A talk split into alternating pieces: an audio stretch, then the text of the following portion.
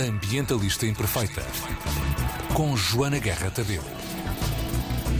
E cá está ela. Bom dia, Joana. Bom dia, Andréia. Como estás? Já nos víamos há umas semanas. É verdade, é verdade. Bem, bem, sempre bem, sempre bem. E tu também? Sim, Muito bem, pronto. dentro dos possíveis. Hoje traz-nos a mobilidade, verdade? É verdade. Hoje, eh, hoje, quer dizer, nós estamos no ano europeu da ferrovia. Uhum. Eh, eu não sei se sabias, mas há um comboio que saiu de Lisboa no dia 2 de setembro e que vai completar. Bem, na verdade vão ser três comboios no total, mas a ideia é atravessar 26 países da União Europeia em 36 dias. Uau. Uhum. Para provar que é possível viajarmos mais de ferrovia e menos de carro, autocarro e avião. Muito bem. Isto na Europa. Depois, estamos também na 20 Semana Europeia da Mobilidade.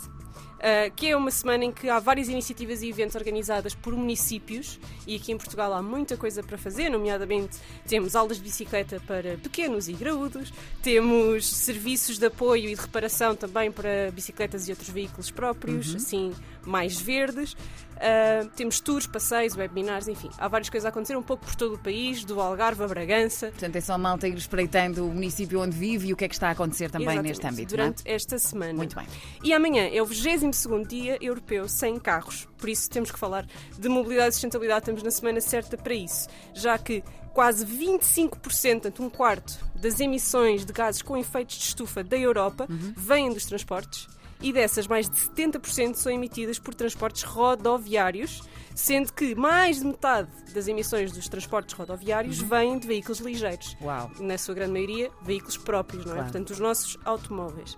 Opá, obviamente que isto é problemático, não é? Estamos Claro. Uhum. a falar de imensas emissões e é uma coisa para a qual nós temos em Portugal muitos planos, muitos projetos. Ah, Pouca ação? pois, já, tu já me conheces, não é? Já me vou conheces. conhecendo, já vou conhecendo. Inclusivamente no ponto C15 do Plano de Recuperação e Resiliência para Portugal, Uhum. no pós-pandemia, temos ah, previsto um investimento de 304 milhões de euros no metro de Lisboa, 299 milhões de euros no metro do Porto, 250 milhões de euros no metro de Odivelas e Loures, primeiro investimento como deve ser nas periferias, porque Uhum. quando- tanto o investimento no metro de Lisboa como o do Porto é para tornar as linhas mais circulares, portanto não é para chegar às periferias onde as pessoas realmente vivem. Ahm, temos ainda mais 66 milhões para uma espécie de metro noutro sítio do Porto que não tem ligação ao metro que já existe e apenas 48 milhões para ah, melhorar aquilo que são os transportes rodoviários, sendo que o plano é investir tudo isto a comprar autocarros, agora com muitas aspas, limpos. O que é que são autocarros limpos? Supostamente estamos a falar de eletrificar e de utilizar hidrogênio, que não são soluções limpas, são soluções que fazem menos emissões dentro das cidades, mas não são soluções É o menos zero mau, não é? e limpo. Exatamente. Portanto, também é um bocadinho equívoca a maneira como estas coisas depois também são comunicadas. Ora, no âmbito destas iniciativas todas, que Uhum. dicas é que nós estamos sempre a ouvir e que eu vou deixar aqui, claramente, não é? Vamos lá, malta, Para traga o malta, bloco de não é? notas. Primeiro, andar a pé. não é? Ora bem. Sempre que possível, andar a pé. Até não há nada mais verde. saúde, não é? Exatamente, aliás, o, o mote, ainda bem que disseste isso, porque o mote da Semana Europeia da Mobilidade este ano é precisamente uh, aposto na mobilidade sustentável seja mais saudável. Muito bem. Tem uma ligação, primeiro, ao exercício físico e tudo isso, tem uma ligação à poluição atmosférica, a nós fazemos um esforço enquanto indivíduos e cidadãos para melhorar o ar que respiramos, enquanto naquilo que podemos, naquilo que são os nossos comportamentos individuais, e tem também ligação, obviamente, aos medos que vieram com a pandemia, às questões de higiene e de segurança dentro dos transportes públicos, porque a adesão aos transportes públicos diminuiu e há mais pessoas a usar os veículos próprios com medo de ser, pronto, ser colocado à mercê do vírus, não é? Claro. Portanto, há aqui, é preciso fazer este trabalho de ganhar novamente confiança no transporte público e no estar no meio das multidões, não é? Claro. Também é preciso medidas para que as multidões não sejam tão grandes, não é? Exatamente. Não Portanto, só é preciso haver vírus, também mas- mais transportes e é preciso, se calhar, eh, eh, Exatamente. rever esta rede eh, rodoviária, chamamos assim, ou de mobilidade mais verde, para que as pessoas também possam usufruir dela sem medos, não é? Exatamente. Depois, podemos também ah, andar de bicicleta ah, e para fazer de bicicleta, porque, por exemplo, aqui em Lisboa, não é? Cidade das Sete Colinas e tal, muitas subidas e tudo mais, temos também bicicletas elétricas, que são muito menos graves do que os automóveis elétricos em termos ambientais, porque Ok. precisam de muito menos energia e têm baterias muito menos exigentes também ao nível de recursos. Portanto, se puderem, se quiserem optar por um meio elétrico, a bicicleta, a trotineta, as scooters, quanto mais pequeno o meio, em Mais- princípio mais melhor, verde, não é? não mais verde. Uh, portanto, temos aqui várias hipóteses. Depois, os transportes públicos, que já falámos bastante. Uh, depois, a partilha de veículos, organizar boleias. Uhum. Como nós sabemos, por exemplo, o malta que vem para aqui para, para o estúdio junta, não é? O Tiago Ribeiro e o Vanderding, todas as manhãs, dão boleia um ao outro, não é? Isso é um ótimo exemplo. Um, e também, obviamente, aqueles serviços de. como Car sharing, não é? Car sharing, exatamente. Não vou aqui dizer marcas para não estar a fazer publicidade, mas vocês claro. sabem, aquelas apps que vocês têm instaladas nos vossos telemóveis. Se utilizarem veículo próprio, é muito importante conduzir mais devagar, planear as rotas e lavar menos o carro, malta. Lavar o carro é só estúpido, ok? Bora não usar Pronto. água. Pronto. Bora não usar água. Qual é o problema destas dicas? É que estas dicas pressupõem que as pessoas têm opção. Ok. Não é? É muito giro dizer dia. eh, É o 22 dia europeu sem carros, mas até quem não tem carro.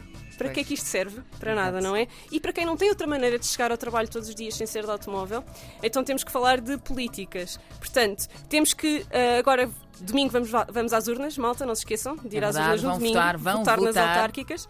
Não se esqueçam de olhar para programas que tenham promoção da intermodalidade. Uma das, das, das coisas mais fáceis de percebermos é a questão do passo social em Lisboa e no Porto, não é? Uhum. De repente podemos andar em todos os transportes ah, de, de forma muito mais ah, acessível.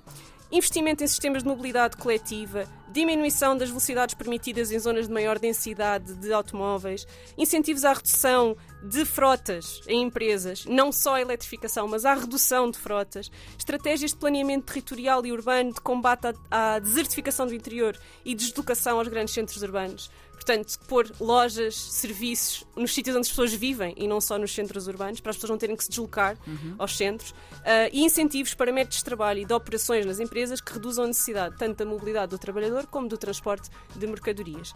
Isto ah, é tudo muito giro, vamos ver quem é que tem, de facto, ah, coisas, ah, medidas neste sentido. Uh, se quiserem participar ativamente para que isto seja uma realidade para além do vosso voto, até dia 23 podem participar na consulta pública sobre as ideias da Comissão Europeia para um novo quadro de mobilidade urbana que está disponível no portal EuroCid. Eu vou partilhar o link no meu Instagram, portanto, se não Uhum. conseguirem Malta, encontrar, peçam, pedam, pedam, ai, Peçam ajuda. peçam ajuda, que me ajudo. Ah, também têm lá outras consultas públicas interessantes, até dia 24 sobre educação e formação para a sustentabilidade ambiental, até dia 25 sobre a agenda de investigação transnacional de hidrogênio verde, Uhum. até dia 7 de outubro sobre soluções de remoção de carbono e ah, até dia 21 sobre a proteção do meio marinho. E por falar em meio marinho, só avisar também que estão a decorrer esta semana as limpezas terrestres e subaquáticas no âmbito do movimento mundial do Dia Internacional da Limpeza Costeira e podem saber como é que podem participar no site da Fundação Oceano Azul. Ou podem até agarrar num saquinho e agarrar na família e irem todos percorrer assim a praia a pé, que agora até está aquele fresquinho, já não está bom Mas para sabes, estarmos areal e a malta vai fazendo assim uma boa ação, espairece, apanha um ar, não é? A questão é que quando nós vamos sozinhos, limpar não resolve, não é? Porque nós temos é que deixar de sujar. É? Claro, obviamente. Bom, mas também se pouco, trouxermos. Mas é sensibilização. Eu acho Por isso é que é importante participar nestas coisas coletivas, porque conseguimos Claro. sensibilizar mais pessoas, eh, chamar mais a atenção para o que está a acontecer. Claro. Por isso é importante também irmos eh, em, em em coletivo, em Em comunidade. grupo, não é? Para nos falar destas medidas todas eh, ao nível da mobilidade, hoje vou conversar com o professor Filipe Moura, que é professor do Instituto Superior Técnico e investigador do Centro de Inovação e Engenharia Civil para a Sustentabilidade. Por isso vamos tirar todas as dúvidas sobre o que é que é esta coisa da mobilidade sustentável. Muito bem. Portanto, Ahm, este episódio vai ficar disponível mais logo, não é assim? podcast. No nosso podcast. RTP Play, Apple Podcast, E Spotify. no site da 3 também. E para me despedir, Vamos. convido-vos a ouvir Walk dos Foo Fighters, não é? Já que Para dar assim um empurrão, não é? Para a malta dar um andar a pé. Ahm, o Dave Grohl disse este mês, ah, numa entrevista, que esta canção foi veio-lhe à cabeça quando, quando morreu o Kurt Cobain, Uhum. quando ele ainda estava. ahm, quando ele ainda estava pronto, na- nos Nirvana, não é? Uhum. E, e que ele escreveu porque realmente é sobre separar crises e porque ele de facto não tenciona morrer, que é uma coisa que eu acho curiosa. Ah, e acho que isto tem tudo a ver com a crise climática e com a crise que nós que estamos preocupados com ela estamos todos a passar. Muito bem, fica assim então este convite para se juntarem a nós com Foo Fighters Walk. Joana Guerra Tadeu regressa na próxima terça-feira. Mais logo o episódio vai estar disponível também em podcast. O professor Filipe Moura, o convidado, falam hoje de mobilidade e sustentabilidade. Joana, obrigada. Beijinho. Até lá. Até para a semana. Adeus, até para a semana. Ambientalista Imperfeita.